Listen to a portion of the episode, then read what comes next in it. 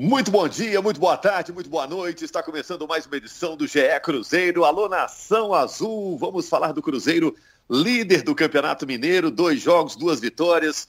Derrotou no fim de semana o Atletique, lá na fantástica São João del Rei, uma das mais belas cidades históricas de Minas Gerais. Eu sou Rogério Correia, estou aqui apresentando o podcast, voltando das férias. Estou com o Jaime Júnior, com o Henrique Fernandes, com o Guilherme Macedo e a representante da torcida, a voz da torcida, a Fernanda Remisdorf. Primeiro, um alô geral, aquela lista de presença geral aí para todo mundo. Todo mundo ligado, cada um está no seu canto aí. Fala. Alô, geral. Estamos aqui. Fernanda... Presente. Fernanda está presente, Macedo, Jaime, o Henrique. Vamos falar desse jogo contra o Atlético, estreia do goleiro Rafael Cabral, estreia também do Sidney, o zagueiro. Cruzeiro já tinha vencido a URT, ganhou também do Atlético. Técnico uruguaio Paulo Pesolano começa bem com dois jogos e duas vitórias. E agora o Cruzeiro vai pegar o América na quarta-feira. São assuntos para a gente debater. Já dá para prever que o Cruzeiro terá um 2022 melhor que os dois anos anteriores? O que, que você acha, torcedor, que está nos ouvindo aí?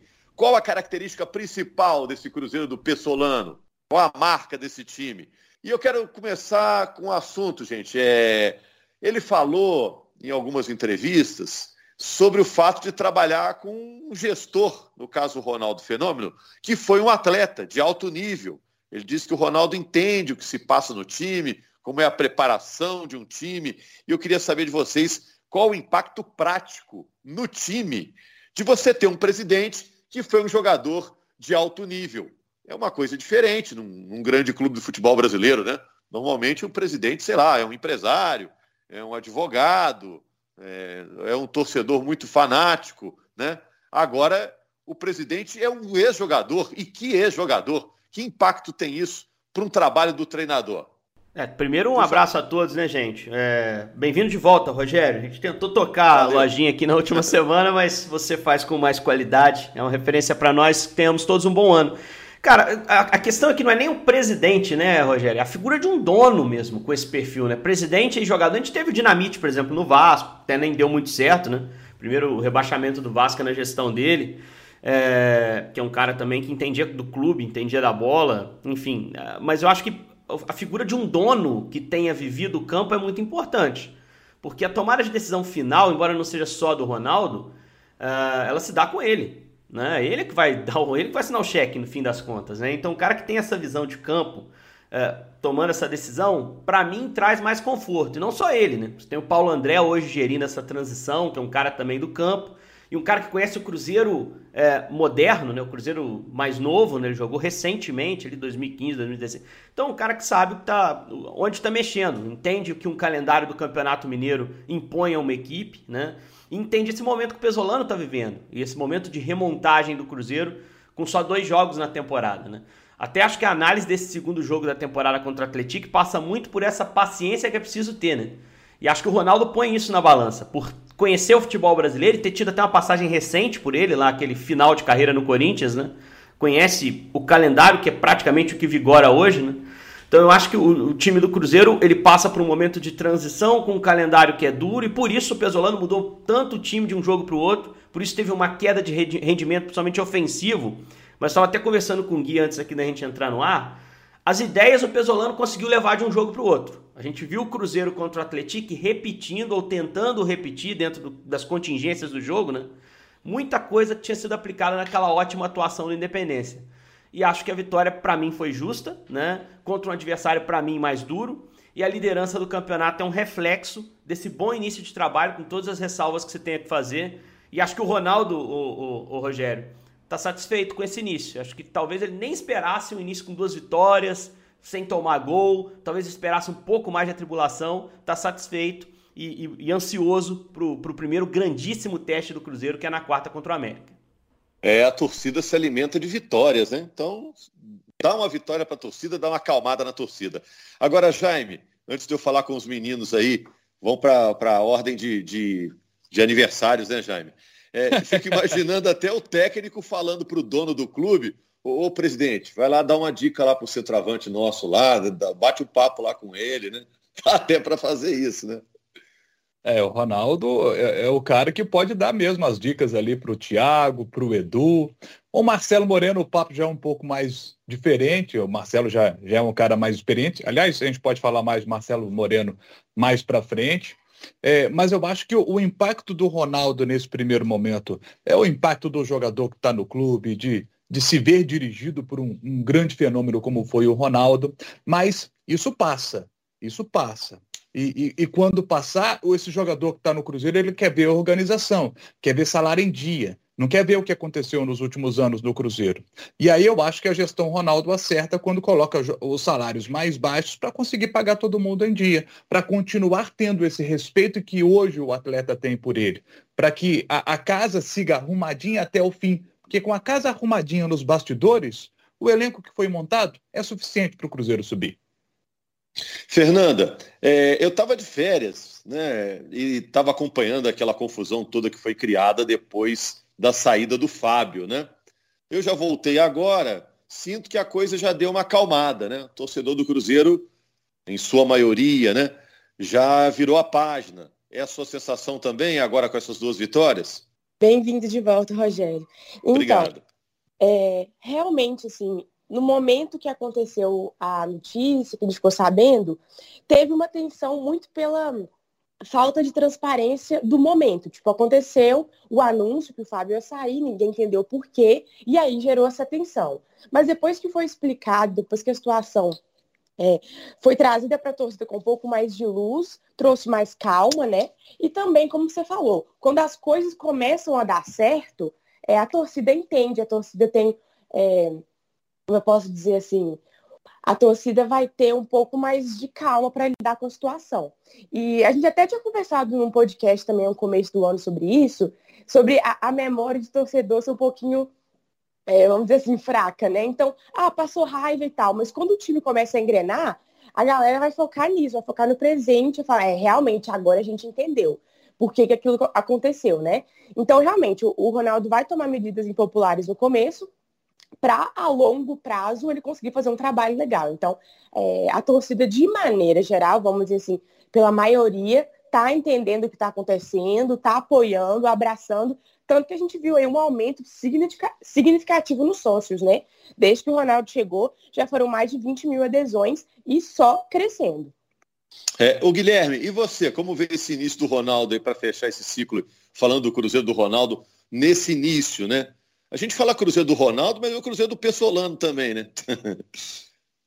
É, exatamente, Rogério. Eu acho que o Cruzeiro do Pessolano dá, dá confiança aos jogadores, né? Tranquilidade para eles trabalharem, assim. Essas vitórias iniciais é, dão essa tranquilidade, dão essa confiança para o trabalho seguir evoluindo. E a parte do Ronaldo é fazer isso também fora de campo, né? É, como vocês falaram, questão de salários, essas coisas, a organização fora do campo também dá tranquilidade para os jogadores pensarem exclusivamente é, no trabalho do dia a dia com o Pessolano, enfim, e, e, isso é muito importante. Agora, em relação ao Fábio, é, eu acho que alguns atos influenciaram diretamente nisso, assim, é, para o torcedor não esquecer, né, mas, mas é, seguir a vida sem o Fábio de uma forma mais natural, é, que foram a contratação do Rafael Cabral, que é um goleiro assim que a contratação dele é, me surpreendeu, porque é um, é um goleiro é, de nível alto, com, com experiência, que estava na Europa, que é, saiu do Brasil muito em alta, assim, ele foi muito bem no Santos, campeoníssimo daquele time do Neymar, enfim. O, o, o, Gabriel Brazão, que é um cara que também é identificado com a torcida, que a torcida gosta demais, então isso tudo ameniza. E, e tem a questão do Dennis também, né? Que fez uma Copa São Paulo espetacular, estreou muito bem também. Então acho que esses fatores ajudaram a, a gestão a gestão Ronaldo a passar por, por, esse primeiro, por essa primeira turbulência de uma forma mais tranquila. Mas obviamente que ao longo, ao longo é, da temporada, quando tiver uma falha do Rafael, que vai acontecer, é natural, o Fábio também falhava, o torcedor, um ou outro ali, vai lembrar do Fábio, vai falar, ó, tá fazendo diferença como o Fábio fez, ou ó, uhum. o Fábio pegaria essa bola, então, é, é. pênalti, por exemplo, né? Então, assim, é, isso ainda vai acontecer, é mais do que natural. Foram quase 20 anos com o Fábio, mas eu acho que o Cruzeiro agiu muito bem no mercado. Né? Assim, as coisas não estão passando é, de uma forma mais natural por sorte da gestão, é pelo trabalho. Rafael é um bom goleiro, o Brazão é um, é um bom goleiro, um goleiro que tem potencial, que pode ganhar rodagem aqui no Cruzeiro e tem a presença também de um garoto que a torcida gosta muito, né? Dos goleiros da base. E nesses últimos anos, o Cruzeiro, na presença do Fábio como titular absoluto, teve alguns bons goleiros passando, mas que não tiveram oportunidade. E agora, é, esses garotos também podem ter, apesar da presença do Rafael. É, o Cruzeiro tem um histórico de grandes goleiros, né? É, Raul, Dida, Fábio, né? Tem essa trindade aí. Agora, oh, perguntinha para todo mundo, começando pelo Jaime que, que, que, narrou o jogo, mas todo mundo pode entrar aí. E esse Cruzeiro contra o Atlético? Estou vendo muita gente falando, ah, o Cruzeiro não jogou tão bem contra o Atlético como atuou contra o RT. O é, que, que você achou, Jaime? Fala também das estreias aí. O Guilherme já começou a falar aí do Rafael, goleiro. É, o Rafael, goleiro, é, ele foi pouco exigido. Isso é uma boa notícia para o Cruzeiro, porque o sistema defensivo funcionou bem. É, é importante citar dois pontos os cartões amarelos que Matheus Silva e, e Sidney receberam, é, eles estavam entrando ali na. É, o Atlético estava entrando ali na área do Cruzeiro, eles foram obrigados a matar o lance ali para impedir essa entrada. Foram os dois momentos assim que, que, que a defesa não conseguiu segurar o Atlético. E no segundo tempo ali, o Rafael Cabral faz uma defesa ali num chute de fora da área, ele vai bem lá no canto para buscar a bola. É, então, eu acho que esse é, é um ponto para destacar.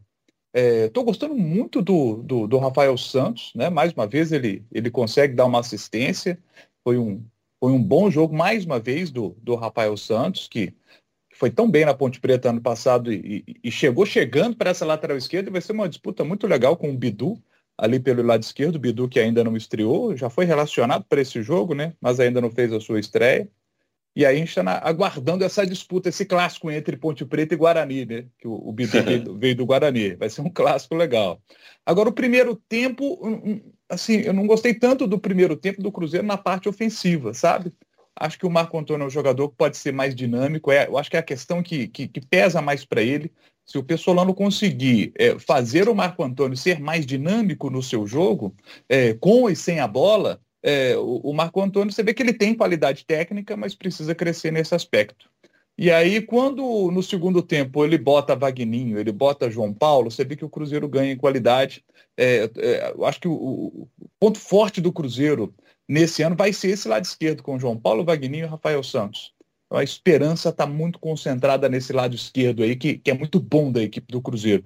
O Atlético tentava marcar, mas é difícil marcar. É difícil marcar porque os três estão estão começando bem a temporada. Né? Gostei. Agora, o, o, o Sidney, no primeiro tempo, também chegou a dar alguns vacilos ali, na hora, é, na, num tempo de bola, mas ali no início do jogo. Depois ele se acertou é, e, e, fez um bom jogo.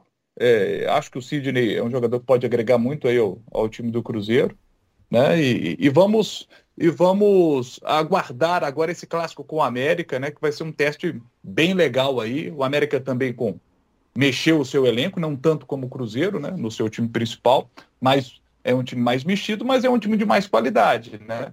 Então vai ser um teste legal na quarta-feira para a gente acompanhar essa turma toda. Agora, eu tô gostando do, do Machado, Rogério, Jaime, amigos. Estou gostando do Machado também. Acho que é um cara que está começando legal a temporada. O Pesolano fez uma aposta alta nesse jogo aí, em termos de obtenção de resultado, né? De ir a São João del Rei para voltar com todos os pontos, né? Ele abriu mão dos dois destaques principais, foram os dois principais jogadores no primeiro jogo. O João Paulo e o Vagninho não começaram jogando. O Vagninho até entrou cedo no jogo porque o Leque machucou. É, senão, talvez entrasse até um pouco mais para frente. Então, acho que assim, é... Pesolano não está tão preocupado com o resultado. Ele botou uma equipe que ele achava que poderia ganhar, sem dúvida. Mas ele precisa também dar ritmo, observar, rodar o time. Acho que ele tirou o João e o Vagninho também pensando no clássico de quarta, né? poxa, colocar num jogo domingo de manhã, num, num campo diferente, um gramado que não é igual do Mineirão, do Independência, uh, esses jogadores que estão iniciando a temporada, eu corro o risco de desgastá-los demais, de perdê-los para um jogo que é mais importante na quarta, que vai dar um balizamento melhor desse início de trabalho do Cruzeiro. O Cruzeiro conseguir ganhar do América é um resultadaço, é, uma, é um atestado, é um recibo de bom início de temporada. Então ele, ele abriu mão dessas principais peças para fazer um jogo contra o, o Atlético que ele sabia que talvez pudesse ter mais dificuldade. E eu acho que a grande dificuldade foi na criação de jogadas. O primeiro tempo, os dois goleiros assistiram ao jogo, No segundo tempo, o Cruzeiro não produziu muito mais do que o seu gol, né? Foi um jogo de baixo número de finalizações do Cruzeiro. Foram só seis nos 45 minutos, né?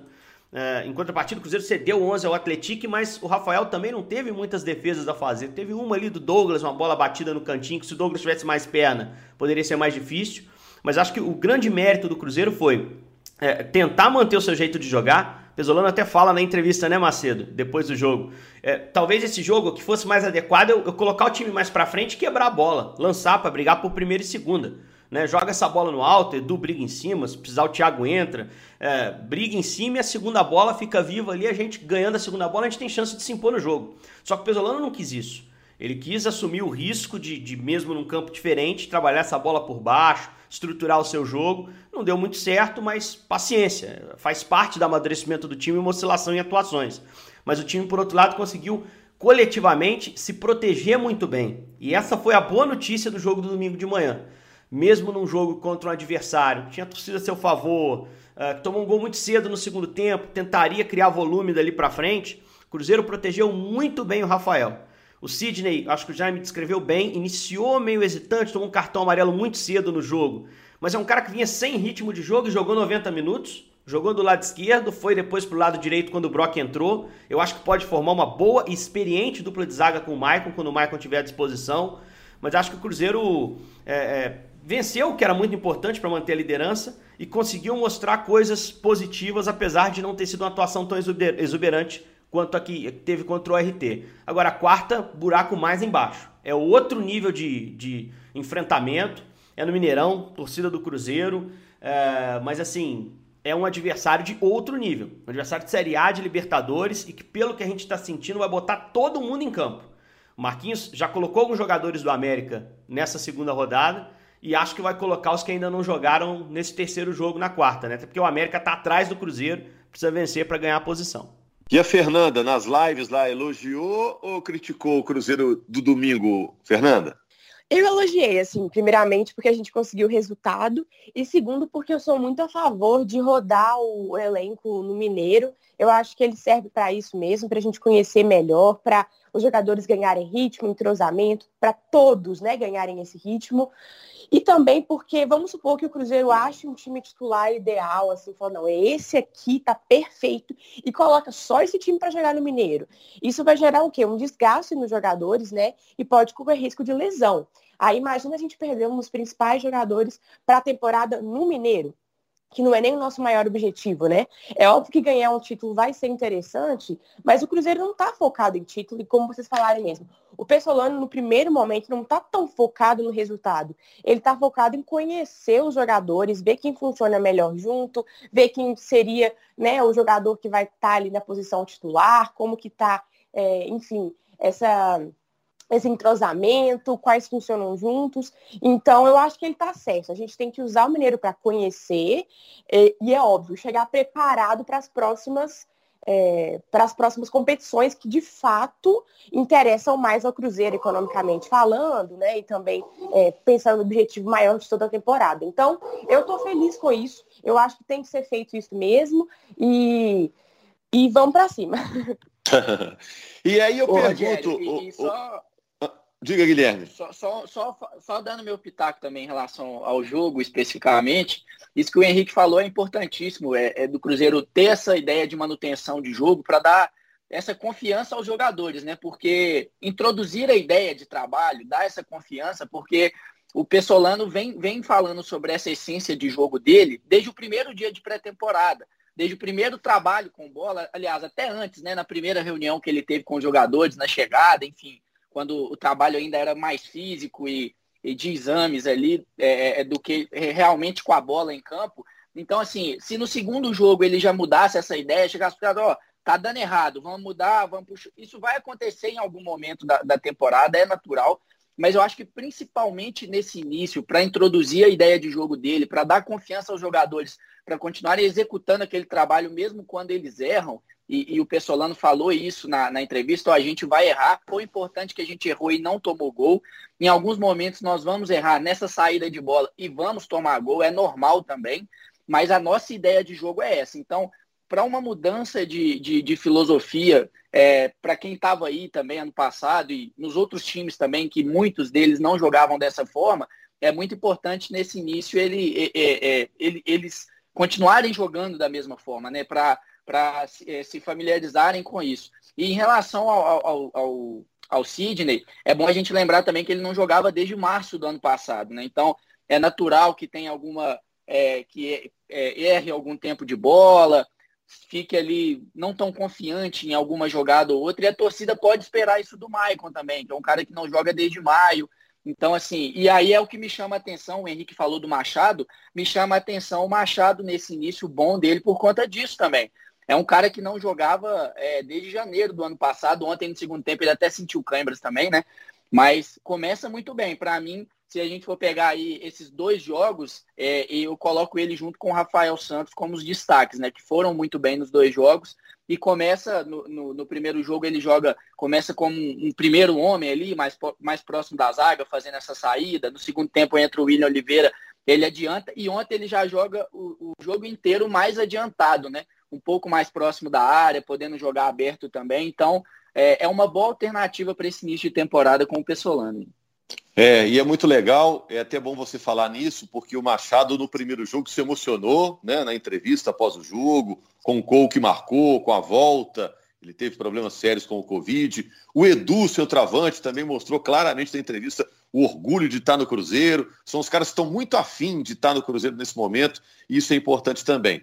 Ô, gente, a gente já está estourando o tempo aqui, mas só para fechar rapidinho aí de vocês, vocês estão acreditando, então, que os dois times, Cruzeiro e América, vão com força máxima aí para quarta-feira, né, Jaime? Até pela tradição e tudo, importância de dar uma resposta para a torcida. É força máxima dos dois lados, na sua opinião? Ah, com certeza, com certeza. É, eu estou curioso com relação ao América, por exemplo, se o Alê começa jogando no meio de campo, é, porque o Alê, ontem, o Alê não começa o jogo, né? Então talvez o Alê comece no meio de campo junto com o Juninho, que a gente imagina seja, seja o natural, né? É, vai continuar apostando com, no Gustavo ali, como cara pelo lado ali, né? O Wellington Paulista estreou muito bem, o torcedor do Cruzeiro conhece muito bem, porque meteu um gol e ele faz um cruzamento de, de ponta, assim, sabe? Tava bem aberto pelo lado, faz um cruzamento muito, sim, perfeito, perfeito, fazendo a bananinha, como diz o Fábio Júnior, nosso comentarista, né? Pro, pro Felipe Azevedo poder cabecear. Então, assim, vai ser um jogo muito legal. Muito legal esse, esse Cruzeiro e América, porque a gente vai ter uma ideia legal do Cruzeiro. E eu não vou citar só esse jogo, não, porque o Cruzeiro joga contra a Caldense no sábado lá em Poços. E esse jogo também vai ser muito difícil, porque a Caldense começou bem o Mineiro, com duas vitórias, e é um time que defensivamente é um time, é, historicamente, né, a, a Caldense monta boas defesas. Então vai ser um jogo difícil também para o Cruzeiro. Essa é uma semana que a gente vai conseguir ter mais uma ideia melhor aí é, já tivemos uma boa impressão dessa, desses primeiros dois jogos, e agora nesses próximos dois, os próximos desafios são bem difíceis para o Cruzeiro, a América e Caldense. A gente vai ter uma ideia legal do time. Henrique? Só, só tem uma dúvida, até perguntar para o Guilherme, acho que ele é o mais adequado, em relação a Maicon e Pedro Castro. Se esses caras vão estar à disposição na quarta-feira. E, e, acho que são dois caras com potencial muito grande de serem titulares. O Bidu também é uma, uma possibilidade, enfim, é um jogador que também ainda não estreou, ainda está aí engatilhado. E aproveitar e perguntar do Fernando Neto também, cara. Eu não escuto falar do Fernando Neto e, e, é um cara que, bom, esteve no ano passado envolvido em vários jogos do Vitória, tá no elenco do Cruzeiro. Não sei, como é que estão esses caras ainda que, que não jogaram? O, o Gui, você acha que esses caras vão pro clássico na quarta? Chance pequena? Como é que você vê? Ô Henrique, então, na verdade a gente está aguardando aí essa, é, é, essa situação do Maicon e do Pedro Castro em relação à Covid-19, né? E aí a liberação deles do isolamento. Eu até acho que ontem a substituição do Matheus Silva tem a ver com essa, essa situação do Maicon, né? Porque por mais que o Maicon esteja à disposição e a expectativa é que os dois estejam, tanto ele quanto o Pedro Castro, tem a questão física também, né? Eles estão treinando, assim como o Matheus Pereira, que é o lateral que, que deve ser repassado por empréstimo por empréstimo ao Guarani, justamente pela presença do Bidu e também é, pelo bom início do Rafael Santos. Mas são jogadores que, do ponto de vista físico, ainda não vão estar no mesmo nível que os outros, né? Porque perderam o final da pré-temporada e esses dois primeiros jogos por conta da Covid. E aí o Adriano, volante, também é, entra nesse bolo. Aí então eu até eu entendi ontem, no momento que houve a substituição do Matheus Silva pelo Brock, nesse sentido, de talvez a gente ter na quarta-feira, como o Matheus jogou o jogo inteiro lá contra o RT, até poupando ele para tê-lo é, inteiro também para jogar talvez com o Sidney, se o Michael não tiver condições de jogo. E o Fernando Neto entra naquela situação lá também de daqueles jogadores que foram anunciado ano, anunciados ano passado, mas que não chegaram a um acordo é, para permanência nesse ano, né? Então a gente aguarda aí para ver como que vai ser feita essa composição do, do Fernando Neto. O Jailson é, não, não ficou, mas já acertou com a América. O Pará foi o primeiro lá a anunciar que não ficaria. E o Fernando Neto, pelo que a gente apurou também, o contrato que foi acertado com ele ano passado é bem acima do que o Cruzeiro pretende hoje, é, até pelo perfil de jogador, né? Idade, é, enfim, um perfil como um todo, pensando no projeto do Cruzeiro, com o orçamento baixo para a temporada. Então a gente, a gente aguarda essa situação desses dois jogadores para ver, do Pedro Castro e do, e do Maicon, para ver como vai ser a montagem contra, contra o América. Mas só para esclarecer do Fernando, ele está sob contrato, mas não está integrado porque está discutindo uma renegociação ou uma liberação, né? É, na verdade, assim, é, tanto ele quanto todos os jogadores, eles, eles assinaram um pré-contrato, né?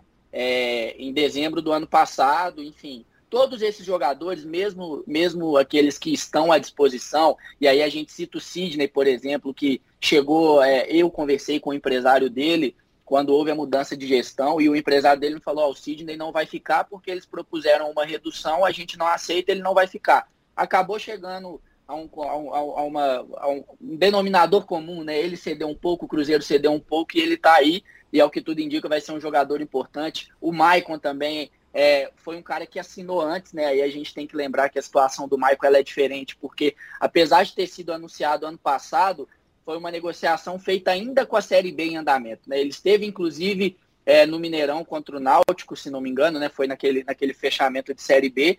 E agora aqueles outros jogadores que foram anunciados no início de dezembro, e aí entra o caso do Fernando Neto, do Sidney, que eu citei aqui, esses caras assinaram um pré-contrato e a partir do momento em que houve a mudança de gestão, o, o, a, a, o Ronaldo, o pessoal do Ronaldo chegou para discutir cada situação. E aí chegaram a um acordo com o Pedro Castro, por exemplo, que assinou por dois anos, o João Paulo assinou por dois anos, e aí o caso do Fernando Neto está sendo discutido, mas assim, é, não, não, não, não teremos o Fernando Neto no Cruzeiro, a menos que haja uma reviravolta muito grande, e aí a gente pode citar né, um caso parecido com esse, por exemplo, que foi o do Ramon em 2020 um jogador que tinha um pré-contrato assinado pela gestão anterior, a gestão é, que era do conselho gestor depois é, não ficaria com o jogador porque não chegaram a um acordo financeiro, aí passa um, dois meses ele volta e fica no Cruzeiro. Então, para o Fernando Neto jogar pelo Cruzeiro, só se for uma situação muito parecida com aquela do Ramon dois anos atrás. Tá, e só para fechar, Fernanda, você falou pouco hoje, hein, Fernanda? Acho que você poupou garganta para ir lá na quarta-feira, hein? Tô, tô suspeitando disso. Pois é, infelizmente eu não pude no primeiro jogo, né? Porque o horário não me permitiu. Mas agora que vai ser nove e meia numa quarta-feira, estou super garantida.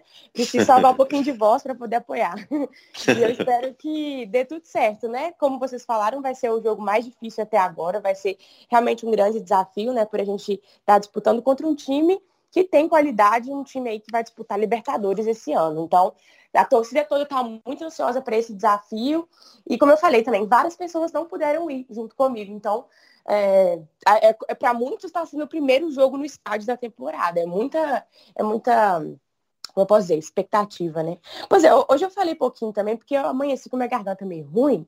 É, como é que fala? É, consequências da Covid aí, que eu peguei Covid no início do ano, mas já estou de boa. Enfim, é, a expectativa para o jogo é positiva, por mais que vai ser um jogo difícil, mas a gente quer ver esse teste, como eu já falei. A gente não está focando tanto assim em resultado, mas sim em ver o desempenho do time que está agradando. É isso. E a gente espera que todo mundo possa acompanhar o jogo com tranquilidade, levando lá o seu comprovante de vacinação, levando a máscara. Infelizmente, aqui em Minas Gerais, pouca gente está usando máscara nos estádios, é importante os hospitais estão ficando sobrecarregados de novo. Vamos usar máscara, gente, para não parar tudo mais uma vez e ser aquela Rogério, loucura que a gente já viveu aí. E, e, só rapidinho, vale citar que agora também é obrigatória a apresentação de um teste, hein? Um teste negativo de Covid em eventos esportivos. Vigora a partir de hoje essa nova regulamentação. Então, torcedor do Cruzeiro que for na quarta-feira precisa levar também um teste negativo. Naturalmente, se tiver um teste positivo, se cuide, se isole né, e se prepare para voltar forte quando passar pela Covid. Mas é necessário também testar além do comprovante vacinal com ciclo completo, duas doses. Né? Então, tem essa nova regulamentação para que a gente consiga passar bem por esse momento difícil de pandemia, né, Rogério? É isso. E, e na quinta-feira. E segue, ah. vetada, e segue vetada a presença de criança de 12 anos, né, gente? Então, porque no Independência eu trabalhei no jogo contra o RT e muita gente ainda perguntando, às vezes chegava lá perguntando se realmente não poderia, mesmo que algumas crianças já tomaram a primeira dose, né? Crianças dessa idade, mas ainda está vetado, pelo menos até essa segunda rodada, e a partir do final de semana que vem vamos ver é, quais serão as medidas tomadas pelo governo do estado, pela prefeitura aqui de BH, enfim. Mas é, segue vetada aí a presença de crianças, por enquanto, né? Até 12 anos. Valeu, gente. Importantes lembretes até para o pessoal não se frustrar, chegar lá e, e, ficar batendo com a cara na porta, né? É importante. Mas quinta-feira estamos aqui, a Fernanda vai estar lá no estádio na quarta, vai trazer o testemunhal todo aqui na quinta-feira do que foi esse Cruzeiro e América, quinta-feira pelo Campeonato Mineiro. Briga pela liderança. Grande abraço.